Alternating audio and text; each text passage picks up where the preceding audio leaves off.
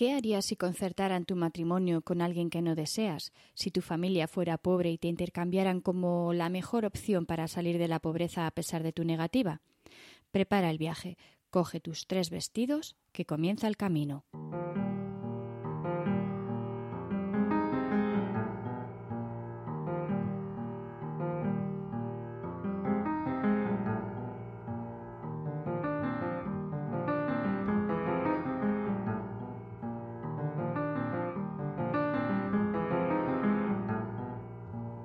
Bienvenidas, bienvenidos. Somos Anabel, Pep, Manuel y Sandra y esto es Iberoamérica de Cuentos, un podcast quincenal dedicado al mundo de la narración oral, un podcast de la red de podcast emilcar.fm. Hoy, en nuestro capítulo número 69, vamos a hablar del cuento El cuerpo de palo. Pero antes, ¿qué tal amigas? ¿Qué tal amigos? ¿Cómo estáis?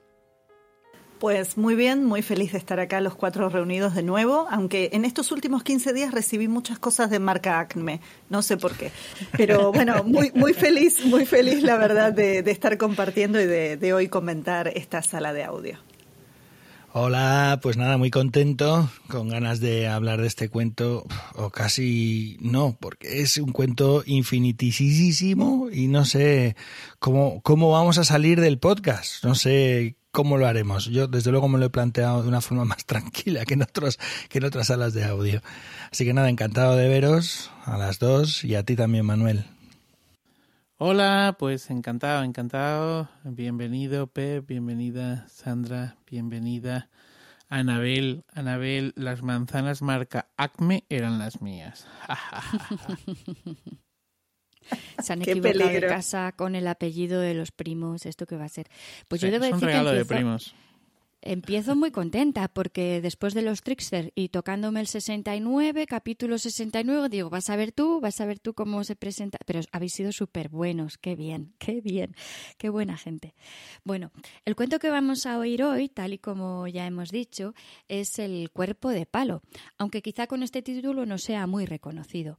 Se trata de una versión con un inicio muy peculiar, una muchacha que manda construirse un cuerpo de palo para poder escaparse de casa y que su belleza pase desapercibida. No voy a daros más pistas. Mejor escuchemos a Miguel Ángel Rodríguez Pérez, nacido en 1971, que fue entrevistado por Dolores Flores en Fuentes de Andalucía, provincia de Sevilla. Disfrutad de su voz y de su narración. Era una una familia que vivía en un pueblo bastante pobre y eh, tenían una hija que era muy guapa, jovencita y muy guapa, y el padre para salir de las penurias que estaban pasando, pues decidió casarla con un hombre rico del pueblo que era ya muy mayor. Ella, que no quería casarse con él, decidió escaparse de su casa y eh, antes de irse, pues fue al sastre y le pidió que le hiciese tres vestidos, uno blanco, otro celeste y otro amarillo, color yema de huevo. Después del sastre, pues decidió ir al carpintero y le pidió que le hiciese un cuerpo de palo para meterse en él y disimular su, cuerpo y, que así no la conociesen. Una vez que lo tenía todo, se puso el cuerpo de palo, se puso un vestido y se fue a, recorrer pueblos tras pueblos buscando trabajo para poder empezar una nueva vida. Iba pidiendo trabajo, eh, la gente en, los pueblos a los que iba llamaba a la puerta y le decían que no, que lo sentían, que no había trabajo para ella. Así que fue a otro, fue a otro y al final coincidió, a, llegó a un pueblo en el que había un castillo cercano y llamó a la puerta y el hombre que la atendió le dijo que no, que no tenía trabajo, pero que seguramente en el castillo sí tendrían trabajo para ella. La acompañó al castillo y, aquí en el castillo le dijeron que sí, cuando la vieron así, con ese cuerpo tan mal, hecha, tan mal formada, eh, le dijeron que sí, que, podía estar eh, cuidando los pavos, de pavera aquí cuidando los pavos del castillo empezó a trabajar y ella todas las tardes había un río cercano y decidía bajarse al río a, quitarse su cuerpo de palo y bañarse y estar tranquila. Y cada vez que iba, eh, se quitaba el cuerpo, se empezaba a bañar y decía, paví, paví, paví, si el príncipe me viera, se enamoraría de mí. Así pasaba un día, otro día, una tarde, otra tarde, y una de las tardes que se estaba bañando, pasó el príncipe y la vio y se enamoró de ella. ella pues salió corriendo, se escondió y cuando ya el príncipe se fue, se fue al castillo, se puso su cuerpo de palo, se fue al castillo. El príncipe se quedó tan enamorado que decidió eh, hacer un baile para ver si esa persona, si podía volver a encontrar a esa persona. Ella cuando se enteró que, había un baile, pues decidió ir. Entonces eh, se puso su vestido eh, blanco y se coló en el baile. El príncipe la vio, como estaba enamorado de ella, la vio y la reconoció y se pusieron a bailar. Y ella cuando terminó el baile, y, bueno, le regaló una sortija. El príncipe le regaló una sortija y cuando terminó el baile, ella desapareció. El príncipe, como vio que se había ido, para encontrarla otra vez, pues hizo un segundo baile.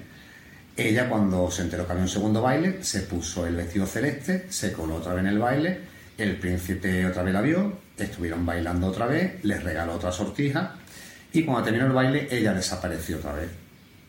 Y así en el tercero pasó exactamente lo mismo. Hizo un tercer baile del príncipe, ella fue al baile con su traje color amarillo yema de huevo, estuvo bailando con el príncipe, el príncipe le regaló otra sortija y cuando terminó el baile eh, desapareció otra vez. el príncipe cayó enfermo, estaba tan enamorado de ella que cayó enfermo y eh, eh, estaba en cama y le pidió a su madre que la cocinera le preparase empanadillas, que era su comida favorita. Cuando la, muchacha se enteró que el príncipe estaba enfermo y que había pedido empanadillas, ella fue a hablar con la cocinera le dijo que por favor que la le dejase preparar las empanadillas ella. En cada una de las empanadillas que preparó, preparó tres y le metió una de las sortijas que le había regalado al príncipe. Entonces, pues le llevó la cocinera la, la empanadilla al príncipe, se fue y cuando el príncipe se la estaba comiendo, al pegar el mordisco se encontró con una de las sortijas. Le pegó el mordisco a la segunda empanadilla, se encontró con la segunda y cuando le pegó el mordisco a la tercera se encontró con la tercera sortija. Entonces llamó, hizo llamar a la cocinera y eh, la cocinera cuando fueron a avisarla que el príncipe la quería ver, estaba asustada pensando que esas empanadillas estaban malas o que se iba a ganar una bronca del príncipe. Eh, su sorpresa fue cuando llegó, el príncipe le dijo que quien había preparado las empanadillas, ella le dijo que la muchacha que cuidaba los pavos y le la mandó eh, que fuese en busca de ella. Cuando la cocinera fue a buscar a la muchacha, ella ya se había puesto uno de sus trajes, el de color amarillo yema de huevo, y, estaba preparada para ver al príncipe. Eh, subieron a la habitación del príncipe y cuando el príncipe la vio ya vestida con su traje amarillo y, la vio, la reconoció, estaban enamoradísimos y se casaron y fueron felices y comieron perdiz.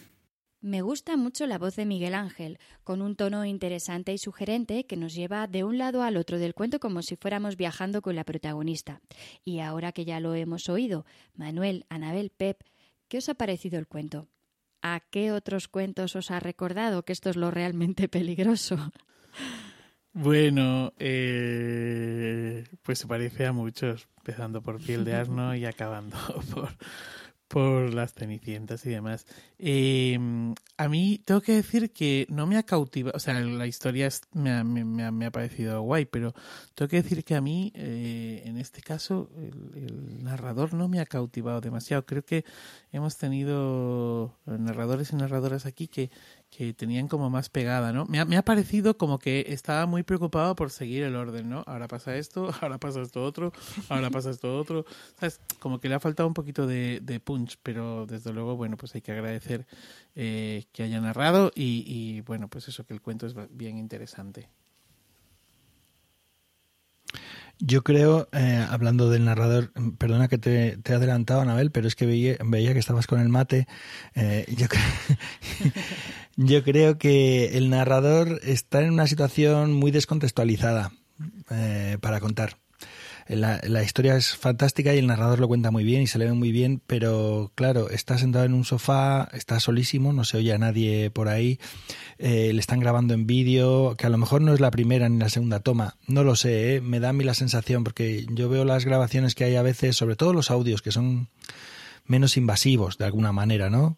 Eh, ver los audios y hay un, un barullo, un jaleo y no sé qué, y uno ríe y otro comenta y otro tal. Eso es como una cosa muy, mucho más natural. Yo creo que aquí está como más aséptico en ese sentido y a lo mejor eso afecta también a la Yo narración. Creo que es una, una situación formal no, Eso no es. una Sí. situación relajada. Que esto es una de las cosas que siempre se ha hablado mucho. Si cuando entrevistas a abuelos hay que grabar solo audio o, o también cámara.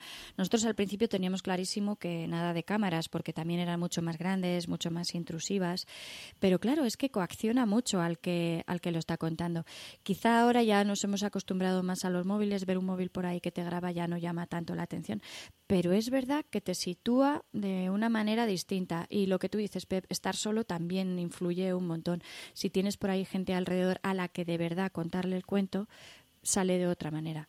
Mm, O sea, la historia y el, y el narrador me parecen fabulosos. Me, me encanta cómo, cómo cuenta, la voz que Mm. Tiene, el ritmo, por eso todo. lo traje. Sí, me gusta muchísimo, pero creo que justo lo que lo que te ha chirriado a ti y que yo creo que nos a todos nos a todos lo hemos sentido de alguna manera u otra es eh, ese esa asepsia de alguna forma. Claro, ¿no? es, es esa formalidad, o sea, es que como que le falta punch, ¿no? O sea, eh, de repente, pues yo qué sé, he pensado en otras de las narraciones, de otras de las, eh, lo que has traído aquí, o al canal de Telegram, que aprovecho, eh, y oyentes de Iberoamérica de Cuento, para recordar que estas cuatro personitas de aquí también estamos metidos en un canal de Telegram donde todos los jueves eh, Sandra comparte pues precisamente un, un audio y bueno, a lo mejor también lo que está pasando es que lo estoy viendo. Quiere decir que igual si escucho simplemente si- sin ver el, Manuel, el vídeo, y, y ¿sabes? quizás también hay otra cosa, no sé si os habéis fijado en la edad. Lo, lo puse porque me parecía interesante, es de pasa? 1971. Tiene mi Y edad, ¿cuál es el problema? Normalmente la gente que traigo es bastante más Es mayor. un hombre joven, es un hombre joven. La gente que traigo es más mayor y quizás la forma de haber crecido con este cuento es de otra manera. Quizá él no lo ha contado tanto, no lo sé, puede, puede haber allí diferentes cosas Bueno. que influyan. Creo que, que, vamos, que perdonad si mm, he abierto aquí un melón que no correspondía, pero simplemente eso. No sé, No, yo, yo dis- p- p- perdona, Anabel, sí, dale. No, no, por favor, Pep, eh, yo mientras sigo tomando mate. Ah, discrepo en lo, de, en lo de la edad porque, vamos, yo llevo poquito tiempo grabando y me he encontrado gente joven, muy joven, contando muy bien cuentos que están contando. pues a- por, Esto lo hemos hablado fuera de micro, Sandra. Por ejemplo, eh, profes que cuentan mucho los cuentos que les han contado y los están contando a lo mejor en el aula. Eh, entonces, Sí, pero no conocemos, no conocemos bien al informante. Ah, no, no, sé no, si este eso cuen- no. claro, Claro. no sé si este cuento es como los profes que lo siguen contando. O, Eh. o simplemente y normalmente yo creo que sí que hay un cambio de, en la forma de narrar de, de a partir de la gente pues eso que nació en los 70 de todas maneras, aquí han escuchado el audio. Yo También. ¿Qué os opinen animo a que, a que veáis el vídeo, porque es que en el corpus está en vídeo.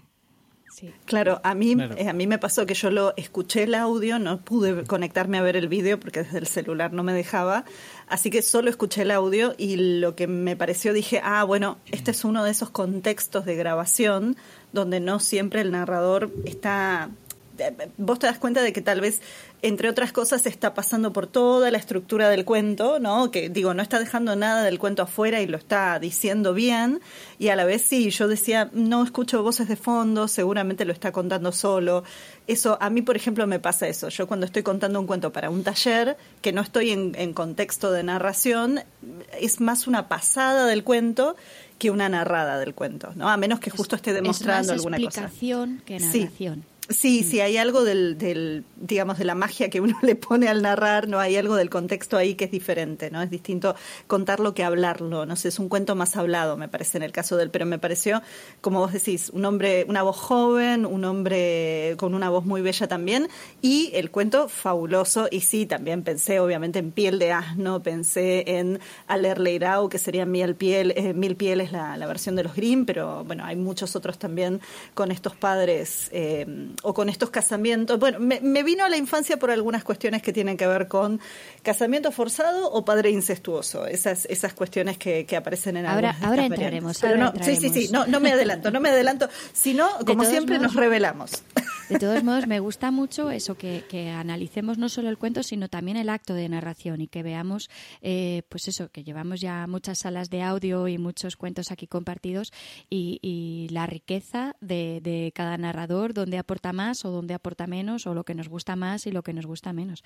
Así que fenomenal que no solo debatamos de la historia, sino también del acto de habla que, que supone un cuento. Pep, yo creo que antes de empezar nos querías hablar de unas cenicientas. Sí. Mm, antes de comenzar a analizar un poquillo más en profundidad el cuento, no por mi parte, sino por parte de, todos, eh, sí hablar de dónde está este cuento en lo que es el catálogo. Porque este es el, el tipo 510b que forma parte de la familia de las cenicientas.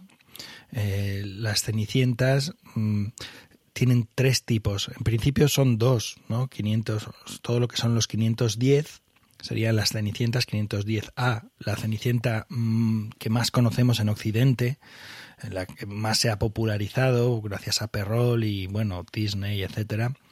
Y luego está la 510B, que es esta, es la Cenicienta de los tres vestidos, conocida por los tres vestidos, porque normalmente ese elemento, esos, esos elementos, esos tres vestidos aparecen en casi todas las versiones. De hecho, hay versiones donde aparecen los vestidos y los narradores no recuerdan para qué. ¿No? Entonces están contando y ahí el vestido y no saben muy bien para qué, ¿no? Pero eh, los estudiosos hablan de que la 511, el tipo 511, es también parte de las cenicientas y realmente lo es. Es el de un ojito, dos ojitos, tres ojitos. También dos ojitos es la, única hermana que tiene dos ojos y las otras dos hermanas la ven tan distinta que la tratan fatal. Un ojito y tres ojitos tratan mal a, la hermana, ¿no? Entonces, eh, pensad que esta familia es una de las, como de las grandes familias, de las familias nobles del, del cuento de tradición y si no recuerdo mal, hay un libro publicado en los años 50 que es el ciclo de las, de las Cenicientas, eh, en el que se recogen unas 700 versiones distintas de Cenicientas en el 1950. O sea, a día de hoy eh, hay Cenicientas en todas las culturas y además, eh, de hecho, la primera el primer cuento de tradición tradicional que conocemos que está recogido por escrito es eh, Serapis, si no recuerdo mal, no, Rodopis, Rodopis, eso es. Rodopis, es la doncella, la doncella egipcia que pierde la sandalia. esto tiene 3.500 años de antigüedad. Y hay cenicientas también con más de mil años de antigüedad en China. O sea, es un cuento que nos acompaña y que somos conscientes que nos acompaña desde hace miles de años en, en miles de versiones, de variantes y en todas, prácticamente todas todas, las culturas. Por eso sí, yo creo que era bueno hacer como esta pequeña introducción. Para que no nos quedemos con la de Disney, que sepamos que esto es muchísimo más grande. Eso es. Bueno, pues por supuesto. vamos a entrar ya poco a poco en el cuento y, y, yo creo que allí Anabel ya estaba con unas ganas tremendas de empezar precisamente con ese matrimonio concertado, con esa preparación de la huida. ¿Qué era lo que nos querías decir, Anabel? Em, que en realidad me había pasado en la infancia de que este era uno de mis cuentos favoritos, heredados de mi mamá como uno de sus cuentos favoritos. Vieron que a veces pasa con estas historias. Y mm, la versión que yo tenía en papel eh, era una versión evidentemente basada en el trabajo de Perro, entonces con esta piel de asno que tiene la piel del asno dada por un hada y todas estas cuestiones, pero además una cosa que me pasó después fue encontrarme con que nunca era un casamiento obligatorio con un funcionario muy viejo o con un novio que ella no quería, sino que es el padre en realidad el que se quiere casar con ella. O sea, en las versiones más viejas de esta variante en particular o de este tipo de cuento en particular, justamente lo que tenemos es eso, o el padre viudo que le promete a su esposa antes de que ella muera casarse con una mujer que sea igual a ella y entonces eh, va a buscar, por ejemplo, la, la forma de medición de esto es un anillo al mismo, a la misma mujer que le calce el anillo que tenía la reina antes de morir, bueno, y ella se lo prueba accidentalmente o no, y entonces está esta cuestión. En otras variantes, el padre tiene las intenciones de casarse con ella, entonces tenemos toda esa situación que, bueno, Yo en mi infancia, en esos libros... Recuerda mucho el, inicio de Piel de Asno, ese padre que se quiere casar con ella. Mm. Absolutamente. Entonces tenemos eso, ¿no? Eso, eso ya de por sí es como estos cambios eh, en, en, esa, en ese blanqueamiento, en esa limpieza, entre comillas, que se le hace a veces a los cuentos y que en realidad eh, a mí no me gusta tanto. Me gusta mucho más encontrar las versiones un poco más originales.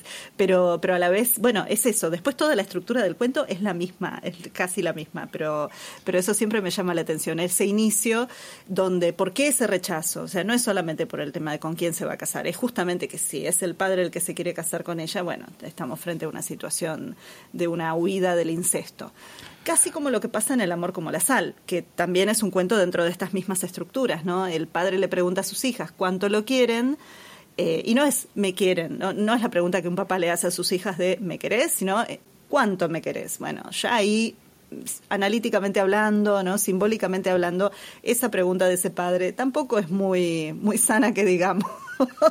este, este, tipo, eh, este tipo de cuento, el, el número 510b, igual que el otro, combinan mucho habitualmente con estos que has dicho de como, como el amor a la sal, o sea, como el pan a la sal, eh, y también con la pastora de pavos, ¿eh? el 923 si no recuerdo mal. Incluso hay alguna versión aquí recogida en España que combina también con la ciervata, pero eso ya lo ya lo, lo comento luego.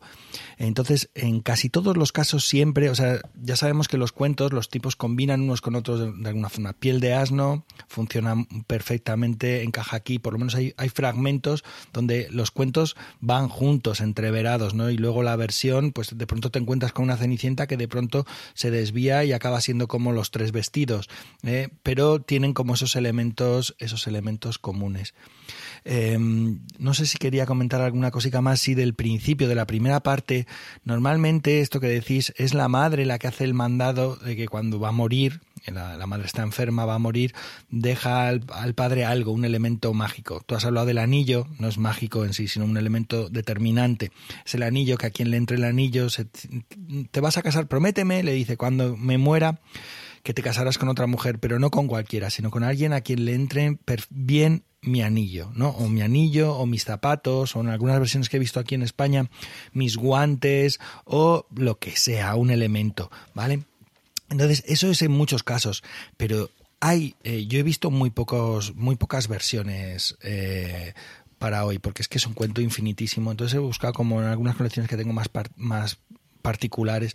Entonces he encontrado varias en las que eh, el padre tiene una hija tan guapa que dice, ¿qué coño? Esta hija se va a ir por ahí, esta carne no se la van a comer. No, no, esta hija me voy a casar yo con ella.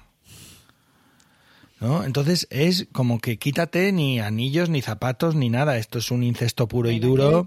Sí, está para mí. Hija, nos vamos a casar. De hecho, en una de las versiones, eh, la hija le pide los vestidos para ver si el padre no lo consigue y cuando lo consigue, ya está todo preparado para la boda. Y entonces el padre, antes de casarse, tiene que ir a, Roma a pedir el permiso del Papa. Y entonces es cuando se marcha el padre a Roma a pedir el permiso al Papa cuando la chica consigue escapar. En, otros no, en otros escapa la noche de antes de la, de la, boda, coge los vestidos y se marcha. Y se pone la piel de, de asno, el pellejo, el, el, traje de palo, lo que sea, ¿no? Y por último deciros de esta primera parte del cuento que he encontrado varias versiones donde no está, donde el ah, cuento empieza con un pellejo hay un pellejo tirado en el suelo y un príncipe pasa y le pega una patada. O un criado pasa y le pega una patada al pellejo. Y el príncipe dice, hombre, no, no hagas eso con ese pellejo y tal. Hay que cuidar las cosas. Un pellejo. Un pellejo que hay en el suelo. El príncipe dice, hay que cuidar las cosas. Tal. Me lo llevo a casa. Y entonces se lo lleva a casa y lo deja en su habitación y por una abertura que tiene le da de comer al pellejo. Así empieza el cuento que dices, bueno, aquí el narrador se ha olvidado del principio y entonces dice, más o menos era así, me llevo el pellejo a casa. Bueno, pues no es una ni dos, he encontrado varias versiones donde empieza con el pellejo así y se lo lleva al pellejo. Y el pellejo es como un pájaro en algún caso. O sea, eh, y le llaman, eh, ¿cómo? Espérate que tengo el nombre aquí. Porque es que eh, aparece en varios cuentos que le llaman periquillo, periquillo corchuelo al pájaro. Entonces es un pájaro que se llama periquillo corchuelo, que viene, eh, fíjate cómo va enganchando en el momento que le pide los trajes, mientras el padre le va trayendo el traje del sol, el traje de la luna y tal, ella se va haciendo un traje de corcho que como bien sabemos, los que andamos cerca de Alcornoques, se pueden hacer trajes de corcho. Se pueden hacer trajes de corcho. Entonces él se va haciendo un, ella se va haciendo un traje de corcho y se disfraza con ese traje de, de corcho, ¿no? Pero bueno, no quiero tampoco ir avanzando mucho. Pero sí deciros que a veces este primer detonante no aparece en, en las versiones. Sí, yo he manejado sobre todo las versiones del, del incesto, ¿no? De, del padre que quiere eh, casarse. Y creo que es en la de Afanasiev. Es que estaba buscando la nota, pero no, no la encuentro. Tengo aquí un lío, un lío de notas, ya me vais a perdonar. y los oyentes también. Creo que es en la de Afanasiev donde donde de repente la muchacha en una comida eh, se pone la sortija y entonces en ese momento se despierta la libido del padre de joe pero qué dedo, qué sortija, pero qué muchacha, esta tiene que ser eh, para mí, ¿no? Que eh, me ha parecido como que se cargaba mucho las tintas en eso, ¿no? Luego hay una versión, bueno, lo que pasa es que la versión es la de Angela Carter, que ya sabemos que, bueno, pues que es de aquella manera, ¿no? En la versión de Angela Carter sustituye todo esto por un brazalete, en lugar de ser el, anillo, es un, un brazalete.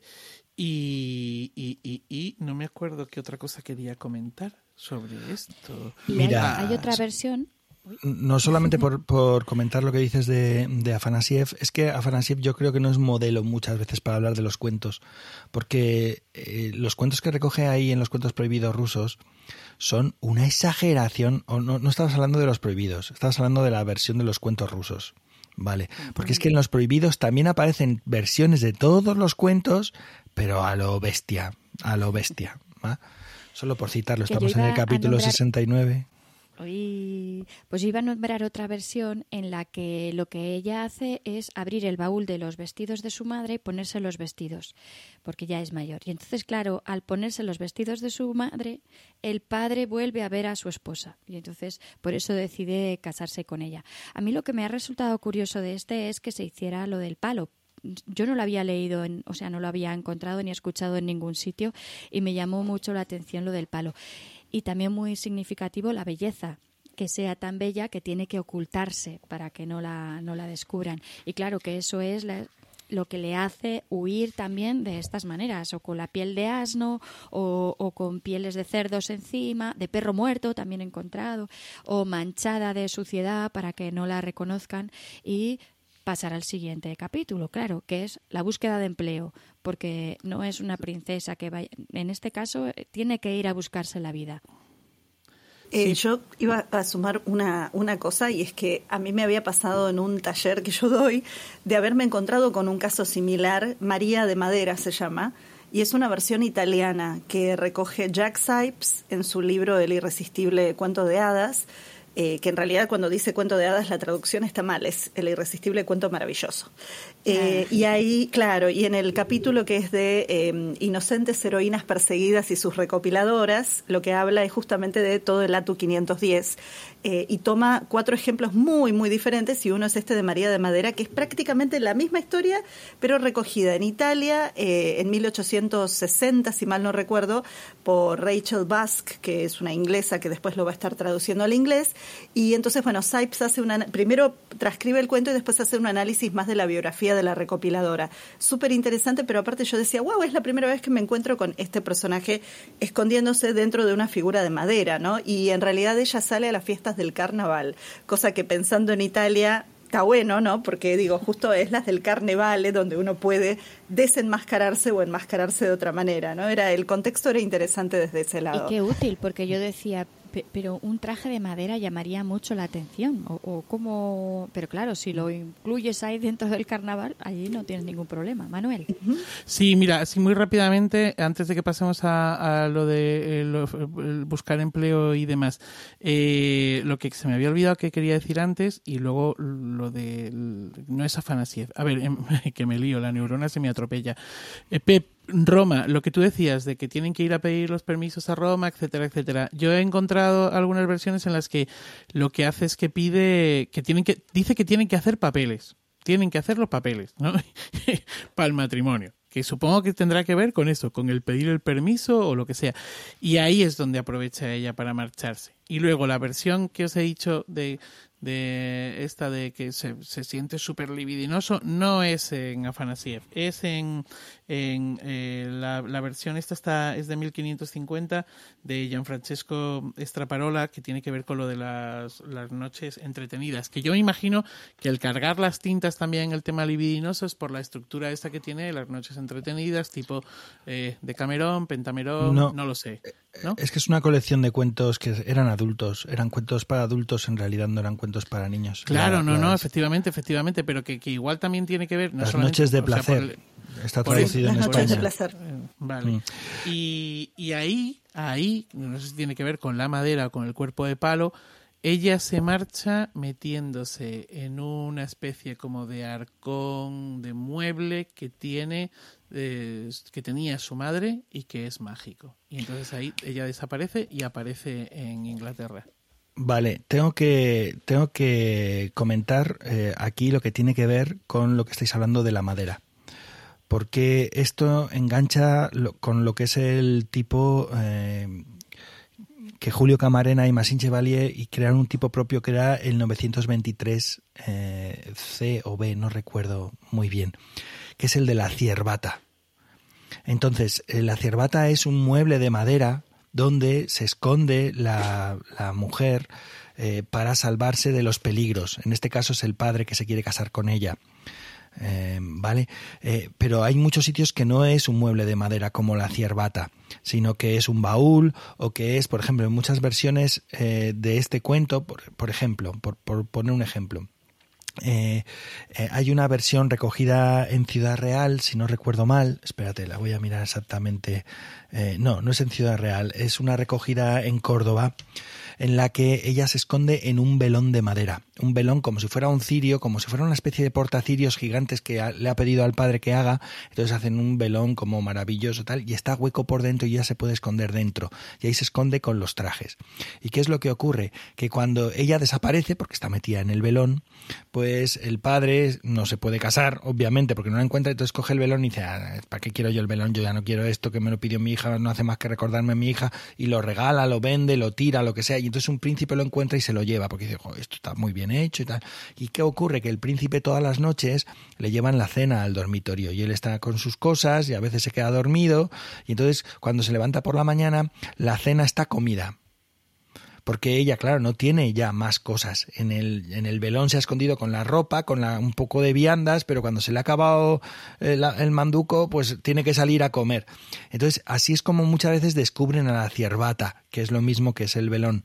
El velón o el, el muñeco de, de palo que ocurre en un caso, en una de las versiones eh, más curiosas que he encontrado, que es la de la Rea Palacín, recogida en, entre los judíos de árabe a, en los años 40 del, pasado siglo, en, los judíos de Marruecos, perdón.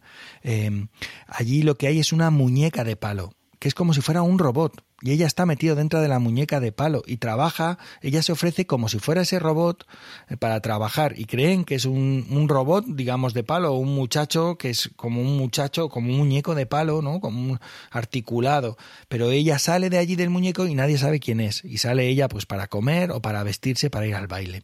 Entonces, por eso engancha también este tipo, el 510B, con el 923C, que es el de la ciervata, o el de la pastora de pavos, claro. que es el 23, el 923. De todos modos, es muy curioso lo de este baúl, esté ella o no dentro, porque, por ejemplo, en otra versión, ella eh, va vestida con no sé si era una piel de oso, ahora no me acuerdo con qué va vestida, eh, pero el hada madrina le da los tres vestidos mágicos dentro de un baúl que ella no tiene que cargar porque son mágicos y van por debajo de la tierra allá donde ella vaya. Y e, es curioso cómo la magia está alrededor de ese, de ese baúl. Pero bueno, a, a una, veces... Una... Ay, perdona. Pe, pe, no, sí, no, sí, sí, a veces dale, es que la magia, es que tiene, a veces esos trajes, ella pide que quepan en una nuez, en una avellana, en oh, un, y entonces, temazo. Cl Claro, y entonces, claro, la magia, el baúl es esa nuez, ¿no? Entonces, eh, cuando ella lo quiere sacar, rompe la nuez, saca el vestido y se lo pone. Perdona, porque creo que he pisado aquí algo que está todo el mundo que quiere hablar. No, no, y es que hay una cuestión, o sea, no, no es que quiero caer en estereotipos de género, pero quiero hablar de los vestidos, quiero hablar de los vestidos. a ver, dos cosas. Por un lado, em, también la madera en un punto, incluso si ella no se viste en madera, como en el caso de María de Madera o en este caso, eh, yo pensaba una cosa, en la versión italiana, ella que se vista o se quede escondida dentro de una figura femenina de madera, si no era referencia a las vírgenes, ¿no? A esto de las vírgenes y los santos de vestir de las iglesias, tal vez, igual pura especulación. Por el otro lado, lo del tema del vestido, que acá me causaba mucha gracia digamos, él mencionaba los tres vestidos en tres colores planos, digo, más allá del color amarillo huevo, y yo pensaba, claro, un vestido que está hecho de la luz de la luna, un vestido que está hecho de los rayos del sol. Eh, hay variantes donde el vestido está hecho de em, el agua del mar con peces nadando en ellos, o sea, lo que a ustedes se les ocurra. Siempre son estos vestidos maravillosos de telas imposibles de doblar, imposibles de cortar y de hacer, eh, que en algunos casos son dados por hadas, en otros casos por humanos, o sea, es el padre el que tiene que mandar a hacerlo al convento o a algún otro lugar, eh, pero siempre me fascinó esta imagen, ¿no? De cómo es una tela diáfana que está hecha de los rayos del sol y que entra en media cáscara de nuez, eh, que era como la imagen que yo más tenía. Y confieso, hace unos años en Uruguay encontré un artesano que hace cajitas hechas con nueces, con su trabita y todo, y yo ya dije, listo, en algún momento voy a hacer la prueba, a ver qué entra, qué entra acá adentro. Sí, sí, sí, a ver, para, para viajar fácil. A mí no, me entra eh, ni el calzoncillo, maja. Bueno, es como las toallas chinas, esas que mojas y se estiran, ¿viste? Sí, no. Pues hay uno, uno de los vestidos en una de las versiones está hecho con espuma de mar. Eh, entonces, vestidos preciosos. Entonces, eh, pero, pero escucha, es que es, que es flipante porque es, es la del velón, esta que os digo de Córdoba.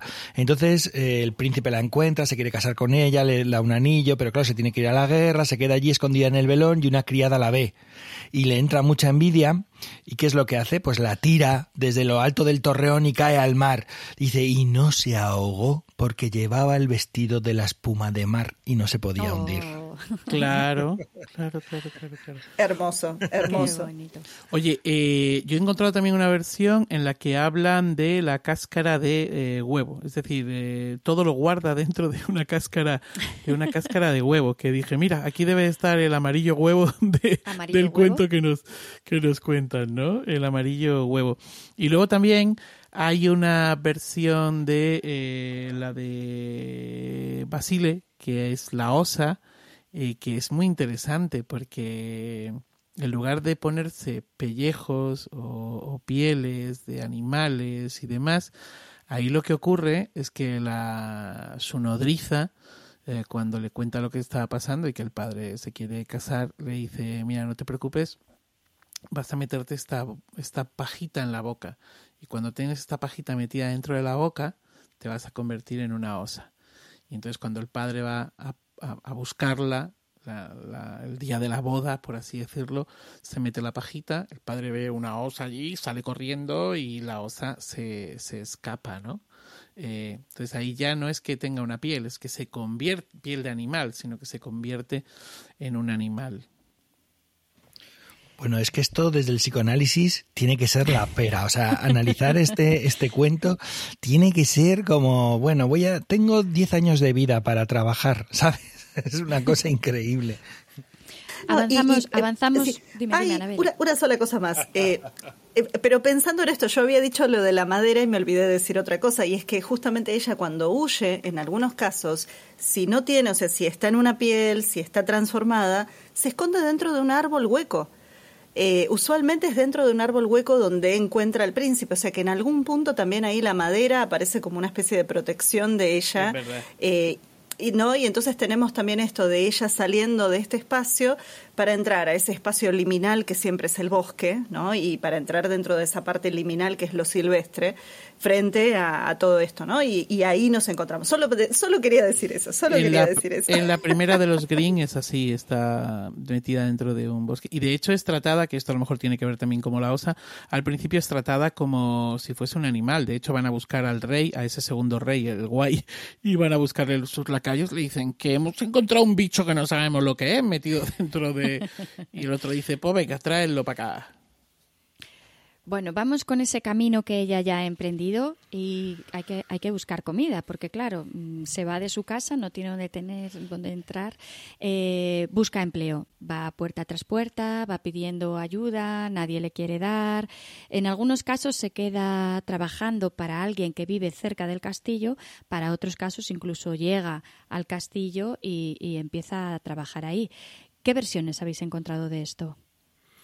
Bueno, aquí en España eh, creo que hay muchas versiones en las que acaba trabajando en el castillo como pavera o pastora de gallinas, de animales. Ocas, sí. cerdos. Hay bastantes versiones que combinan, vuelvo otra vez, pero yo soy eh, vuelve la burra al trigo, ¿no? Eh, combina con el tipo 923, el de la, pastora, la princesa pastora, ¿no? No recuerdo cómo, cómo es la denominación. Entonces hay bastantes versiones de ese tipo, hay también algunas en las que es Periquillo Corchuelo trabajando, porque es curioso, en algunas es un hombre, es, es como si fuera un hombre y en otras es eh, como si fuera, eh, vamos, si fuera una criada, ¿no? Entonces, en alguna de las versiones, bueno, en la parte en la que entra el, eh, en la fiesta, el periquillo corchuelo, siendo hombre, le pregunta al príncipe si puede ir a la fiesta. Y dice, tú que vas a ir a la fiesta. Tú que vas a ir a la fiesta, tú que vas a ir a la fiesta. Tú si eres un miserable cagado todo el día aquí de gallinas, tú no vas a la fiesta. Dice, hombre, pues, ¿por qué no? Y entonces al día siguiente el príncipe le dice, Periquillo, no sabes, ayer bailé con, con una muchacha, ni te la imaginas. Y le dice él, a lo mejor era yo. le dice, ¿qué vas a hacer tú? Maricón. le dice así, además, y, se, se, marcha. Dice, pero bueno, y efectivamente va haciendo varias, en varias versiones, eh, él le dice, a lo mejor era yo. O sea, yo he encontrado dos o tres. en la, qué versión más buena. O sea, en la que eso se ha convertido, o sea, él se disfraza de hombre. Sí, ella se disfraza de hombre. Ah, qué buena. ¿No? Y cuando el príncipe dice que pues quizás era yo. Y en algunas versiones en las que eh, ella es mujer también, cuando él dice, es que he bailado con una, no te puedes ni imaginar, a lo mejor era yo. O sea, esa parte ocurre en muchos cuentos, pero ocurre también cuando está disfrazada de hombre. Puedo sumar eh, dos versiones donde pasa esto. Una que es de la ficción actual, es una serie de televisión que salió en los años 80-90 que era el contador de historias, The Storyteller, que es una serie de Jim Henson, eh, digo, de Estados Unidos, que tuvo una producción bellísima. Y uno de los cuentos era este, era este, justamente. Y ella aparecía con todas estas pieles y plumas cubriéndola, pero aparentemente tenía como una voz medio masculina y el príncipe la súper maltrataba y justamente cuando ella le decía, podría haber sido yo, podría haber sido yo, y el príncipe la, sacaba volando. La súper recomiendo la serie en general. Pero por el otro lado también, Berta Vidal de Batini, en, en las colecciones que ella recopila, eh, ella esto lo clasifica dentro de toda una serie que se llama La Monita de Palo, porque normalmente ese es el apodo que ella tiene o así la llaman, La Monita de Palo, o si no, el padre que se quería casar con la hija, esa es la, la, otra, digamos, dentro de la clasificación, o Piel de Asno, digamos, esos son los tres títulos. Y el primer cuento que aparece dentro de esa colección es el más atípico, porque lo que tenemos es a Florita, que es un cuento súper corto, de La Rioja, una zona sumamente católica, pero me, digo, me parece interesante para resaltarlo, bastante conservadora acá dentro del país. El padre se quiere casar con Florita, Florita huye, se trasviste, o sea, se viste de varón, eh, y termina en lo de otro rey, eh, donde termina tratando justamente de, cumplir funciones. El rey tiene solo tres hijas y en este caso no hay una historia romántica. Lo que quiere es eh, que Florita, como varón, asuma el trono. Quiere que sea su futuro heredero. Entonces Florita acepta, le cuenta a las tres hijas del rey que ella en realidad es una mujer trasvestida y a la vez después el cuento se empieza a desarrollar como si fuera el romance de la doncella guerrera. ¿Vieron con esto de la sospecha de si ella es varón o mujer? Porque viene el padre incestuoso a buscar a su hija que ha huido y pregunta, ¿no vino ningún forastero a este reino? Y le dice, no, no, ninguna muchacha forastera, el único es este muchacho que es el futuro heredero del rey, y empiezan todas las pruebas de si es hombre o mujer, y termina ella convertida en varón a través, en este caso, de la intervención de la Virgen María. ¿no? Como vos no querés que tu padre se acueste con vos, sos una muchacha muy buena, bueno, te vamos a convertir en hombre, vas a ser muy feliz, ¿no? Digo, un cuento que en realidad mezcla dos cosas, por un lado el atu del cambio de sexo, con eh, el atu este del 510. Entonces, eh, Berta acá la pone, yo creo que porque no sabe dónde ponerlo fuera, fuera de este, ¿no? Pero es porque el cambio de sexo es el atu 514 en realidad. Pero esta Florita empieza justamente eso, ella se e, esconde su identidad transvestida. Eh, lo que sí es que, bueno, sí, después termina siendo hombre, heredero del rey, y mm, cuando el rey se muere gobierna con las tres hermanas. O sea, no, no tenemos casamiento. Pero bueno, quería traerles porque es un caso súper atípico y, más dentro de esta clasificación de Berta. El resto tienen más el canon de este cuento que vos compartiste, Sandra. Yo quería preguntaros porque hay otro... Ay, Manuel, ¿querías decir algo? No, yo solo encontré versiones en las que va a parar siempre a las cocinas y eso es lo que luego le permite el realizar pues un pastel, un pan, un no sé qué, una tarta y tal y demás eh, o una sopa, una sopa de pan que aparece. Y siempre y entonces ese carácter siempre que cuando cuando está allí en las cocinas eh, está con la piel correspondiente, hay una versión en la que lleva una piel de ratón, por ejemplo, eh, está con la piel correspondiente y siempre se habla de tiznada de tignada. No hay cambio de sexo, aquí siempre es, mujer. Eh, tignada, ¿no? Y de hecho hay una de las versiones en las que el príncipe, el rey que anda con la mosca detrás de la oreja ya, una cosa así, dice esto, que además le ha mandado ya las señales, descubre que es ella porque se le ha olvidado tignar. Cuando ha vuelto del baile se le ha olvidado tignar. Ah, se ha tignado entera menos un dedo. Que yo digo, joder, qué hábil el rey. a ver, a fijarse en ese dedo.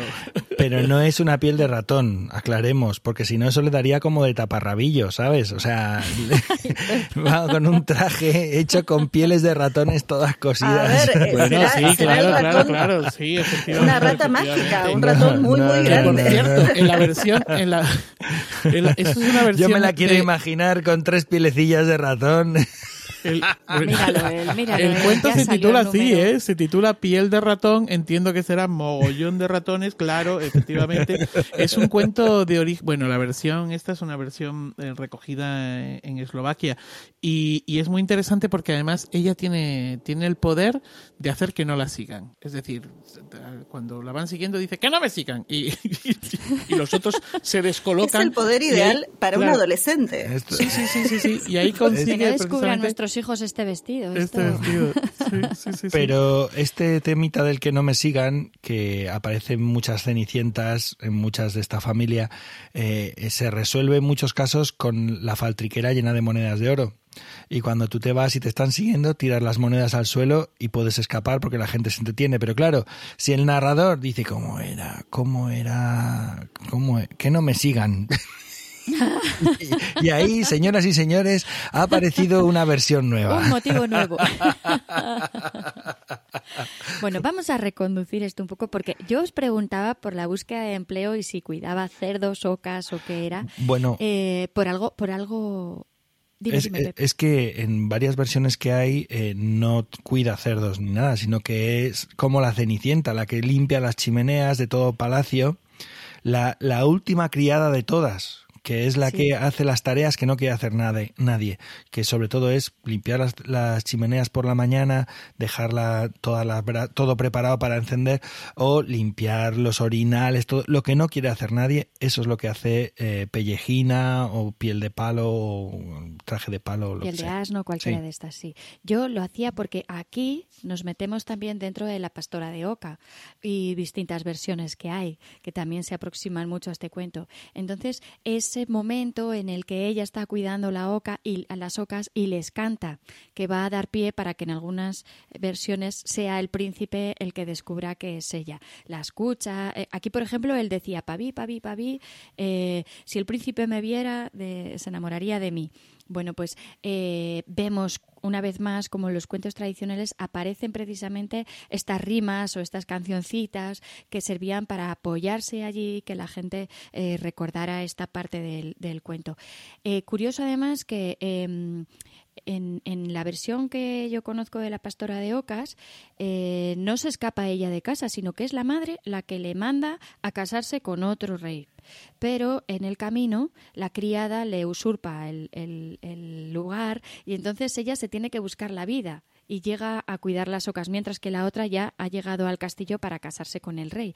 Y claro, ella va reclamando, cantándole a la oca, el lugar que le ha quitado su criada. Entonces, por eso os preguntaba qué cuidaba o hacia dónde se iban los que, los que vosotros manejabais. A mí me gustan mucho las versiones de Pastora de Ocas en las que ella canta las ocas y una oca se muere siempre una oca se muere. Hay, hay varias, o sea, no hay una o dos. No, hay, no, hay para, muchas, para. Esto, hay muchas esto versiones que explicarlo en, mejor. en la que está, con la, está la pastora de ocas. Entonces aprovecha, está sola en el campo. Aprovecha, se quita el, el vestido de pieles y se pone uno de los tres vestidos que tiene y se ve tan O guapísima, o se baña, se, eh, se, se ve tan guapísima que echa la rima, ¿no? Ay, si el príncipe me viene tal. Y entonces una, las ocas que están hacen todas lo que hacen, o los pavos, lo que hacen, ¿no? y entonces no uno se muere, pamba, ¿no? Y claro, llega, llega a Palacio y dice, "Uf, se ha muerto un pavo. Y dice, "Bueno, ¿cómo se ha muerto un pavo? tío? Te, te, te llevas 20 pavos y tal. No, que se me ha muerto un pavo y yo no he hecho nada, no he hecho nada, no he hecho nada. Así que comen pavo. Pero claro, al día siguiente otra vez se pone el segundo de los vestidos. Ay, si el príncipe me viera. Y claro, todos los pavos alrededor. Y pum, se muere otro de la emoción, de la belleza, lo que sea. Y claro, el príncipe dice, bueno, voy a ver de qué va esta vaina. Y entonces se esconde y es cuando ve a la pastora que se está poniendo el tercer vestido, o sea, de nuevo los vestidos se convierten en el, en el elemento en el que, eh, que sirven para que el príncipe se fije en ella. ¿no? Entonces eh, lo ve, ve lo que pasa con los, con los pavos y es cuando ya se enamora de ella. Para, Yo no etcétera, sé si son los vestidos los que hacen que yo más para mí es más significativa la canción. La canción es la que le llama la atención y es la que le, le hace descubrir. Y de hecho en alguna versión en la que ella ya está amasando, él, él pasa por ahí y la oye cantar y entonces se asoma por un agujerito que hay en la puerta de madera y la y la ve vestida, pero lo que le ha llamado la, atención ha sido ha sido la canción. Eh, si avanzamos un poco más, llegamos al baile y ahora sí. Esas tres noches, eh, según las versiones, se va a poner los tres vestidos o no. A mí me gusta mucho una, una cenicienta, en la que es su madre la que le da los vestidos, su madre muerta. Y ella cuando llora en la tumba de su madre, eh, la madre le va a mandar cada noche un vestido. Entonces son los que después ella utilizará para, para el baile. Y no esa cenicienta que nos han hecho que vaya solo una vez y pierda un zapato, sino tres bailes, tres noches seguidas. Y digo yo, ¿ese príncipe no se entera o qué? Que se le escape la primera noche, bien, que se le escape. Pero chico, la tercera, estate atento, que ya sabes que se te va a escapar. ¿Qué me contáis de esas noches? Bueno, eh, hay una cosa también que es muy interesante ahí en, esas tres noches. Eh, y son los regalos que el príncipe da a, a la muchacha, porque no la reconoce. le da el anillo, luego en algunas versiones le da también una pulsera y al tercer día le da un, un collar, que luego son los objetos que ella pone, ¿no? Pero en, en una de las versiones que he encontrado, eh, el príncipe el último día, que está harto de que se escape ella, le corta un trozo de vestido, le corta un trocico. Y cuando por fin, eh, eh, digamos, con la comida sabe que es eh, pellejina o piel de palo o lo que sea, pues cuando la mandan subir, ella se pone el vestido al que le falta el trozo y el príncipe puede encajar la pieza que falta, ¿no? Pero a mí en la parte del baile la que más me gusta es justo lo que ocurre en el previo, en el momento en el que eh, esta muchacha, vestida de pordiosera, de criada, le dice que quiere ir al baile. Y él le dice, ah, tú que vas a ir al baile. Entonces, en muchos casos la trata mal, que por ejemplo, en una versión que tengo aquí, le tira un peine. El primer día le tira un peine, el otro día le tira un no sé qué y el otro día le tira un no sé cuántos. Ah, ¿Tú que vas a ir? Tal, pum, le tira el peine. Entonces, cuando están bailando, que el príncipe está obnubilado, fascinado con la belleza de, de esta muchacha, le dice, ¿y de dónde eres? Dice, yo soy del pueblo de los peines. Y, y siguen bailando, ¿no? Le dice, al día siguiente le ha tirado una toalla, ahora me acuerdo, le tira la toalla, ¿no? Entonces, cuando están bailando con otro vestido, y, ¿pero de dónde eres? Dice, soy del pueblo de las toallas. Dice, ¿pero qué toalla ni qué toallas? Que ayer me dijiste que era del pueblo de los, pein, de los peines. Dice, pues me equivocaría. Y siguen bailando. Entonces, al tercer día ya no hay baile. Es que, es que es curiosa esta versión, porque son solo dos bailes. No hay baile y entonces el príncipe se vuelve loco buscando el pueblo de las toallas y buscándolo por todo el reino no lo encuentra y entonces cae enfermo de amor porque no encuentra el sitio donde está ella y como cae enfermo entonces ya pasa a la siguiente parte no pero a mí esa parte la de que soy del pueblo de los peines o soy del pueblo de los puntapiés o soy de eso me encanta esa parte Sí, yo encontré versiones en las que, además, en las dos versiones que encontré coincidían y era eh, en una tira agua y entonces dice soy del soy del país del reino de, de lanzaaguas, reino de lanzaaguas. En otra es el reino de lanzajarros, por lo mismo. Eh, después está otra de las versiones lanza una bot, las botas, le lanza las botas y en otra le lanza el príncipe le lanza eh, un peine, como, como lo que lo que estabas diciendo. Eh, y, oye, una cosa con el tema de, bueno, no sé si estamos en el baile o en vestidos, porque ya me he desorientado un poco. Eh, leí en algún sitio que son los gringos que introducen el tema de los bailes. ¿Sabéis algo? Porque yo creo que, que es anterior, ¿no? Yo creo que tiene que ser anterior los bailes, ¿o, qué? Yo en la versión que cuento de, de Cenicientas en misa. ah, sí, de hecho soy yo. Son yo en, me voy a misa. en tres misas. No, no, no hay bailes en esa versión. Son tres misas y en las misas, eh, los tres domingos, el, es cuando el príncipe la ve. Eh, pero mm, seguro que habría baile, vamos, segurísimo. Bueno, No tal sé, vez. Siempre he encontrado bailes. Sí, igual tal vez. A ver, los bailes también los tenemos en El amor como la sal, que es otra variante de este mismo cuento. Entonces, tal vez eh, se cruzaron. Pero para mí me suena que ya había bailes previamente. Eh, igual es una buena pregunta, Pep. no sé qué dice Alan Dandes, que es el que hizo una de las recopilaciones más grandes de Cenicientas y de. A ver qué. Después voy a buscar, a ver qué aparece, qué, qué figura. Buena Y nos, pregunta. Nos lo cuentas a nosotros solo. Y que Se los cuento solo a ustedes. Solo nosotros cuatro lo vamos a saber. No, hombre, no, pobre, pobre gente. Se van a poner enfermos. Igual que el príncipe se nos pone enfermo de amor, estos se van a poner enfermos de no saber. Pero Manuel, vamos después con toallas y peines y bastones para reconocer nuestro amor con ellos y el anillo y todo eso. Pero no lancéis sí. jarros, que es mejor lanzar agua, pobres. bueno, eh, avanzamos un poquito más, ¿os parece? Eh, ha pasado ya los bailes, eh, no hay manera de encontrar a esta joven, el príncipe cae enfermo.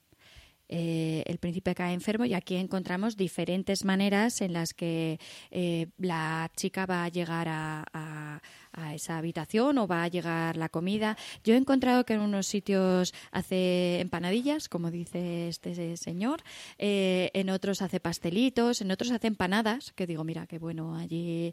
Y, va a ser, a ser a través de la comida como él va a descubrirla. ¿Tenéis algo que aportar sobre esto? Yo comida en todas las versiones también.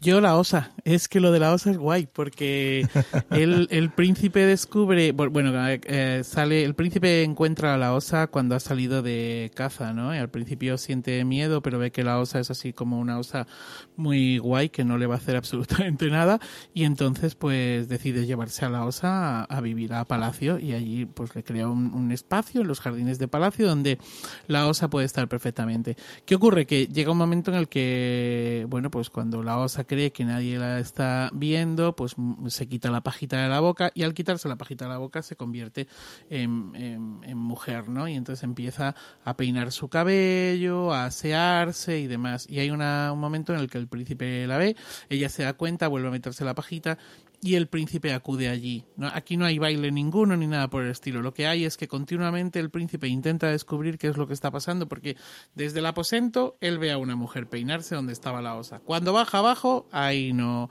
hasta que el príncipe se da cuenta de que ahí hay algo raro. Y entonces cae enfermo porque no es capaz de encontrar, de descubrir qué es lo que está pasando, de encontrar a esta mujer.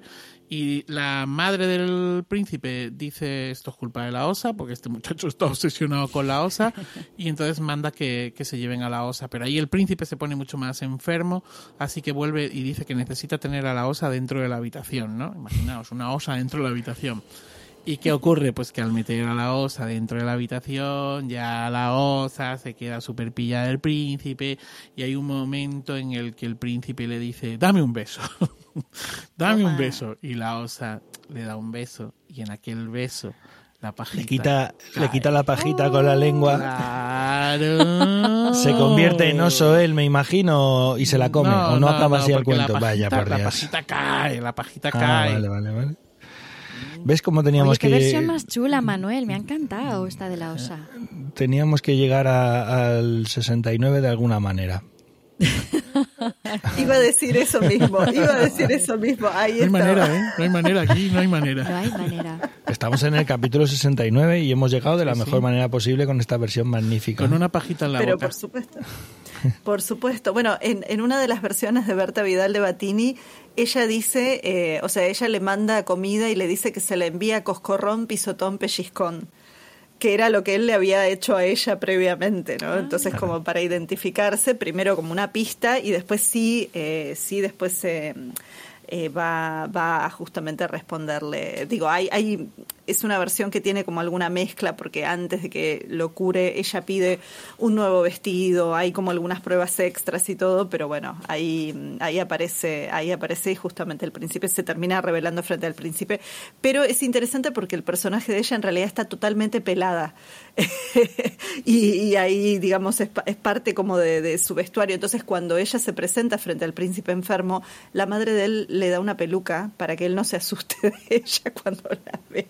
Así que ahí tenemos un poquito algo, algo de esto, ¿no? De, la, de las formas de, res, de, de, resolverlo, ¿no? De, de salvarlo. Pero bueno, pues bueno. yo tengo una versión súper curiosa porque resulta que el príncipe está enfermo porque está enamorado y ya no saben qué más hacer y mmm, ella está en la cocina, todo el mundo le prepara pasteles y entonces ella hace una, una masa y en la masa se le escapa el anillo, pero él no se le había dado, es el suyo simplemente, el que era de su madre y resulta que se queda dentro de la masa, eh, de todas las cosas que le llevan a él a comer, empieza a comer y resulta que al morder se le, se le rompe un diente y enfadadísimo quiere saber quién ha hecho ese, ese pastel. Y entonces es cuando la van a buscar a la cocina, la suben y él descubre que es ella.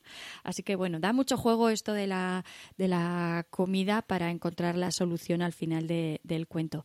Pero ahora que os tengo a los tres callados, contentos, felices, creo que con cara de hambre ya después de hablar de tanta comida, a ver si hay anillos dentro de lo que nos espere en los platos. Creo que es hora de ir poniéndonos nuestros mejores vestidos, ¿qué os parece? Asegurarnos de que llevamos bien puestos nuestros anillos y vamos a ir cerrando este programa con todo lo que ya hemos dicho. ¿Os parece bien? ¿Nos despedimos? Sí, estupendamente. Pues, pues nada, que ha sido un placer grande, grande, grande el compartir este este ratito.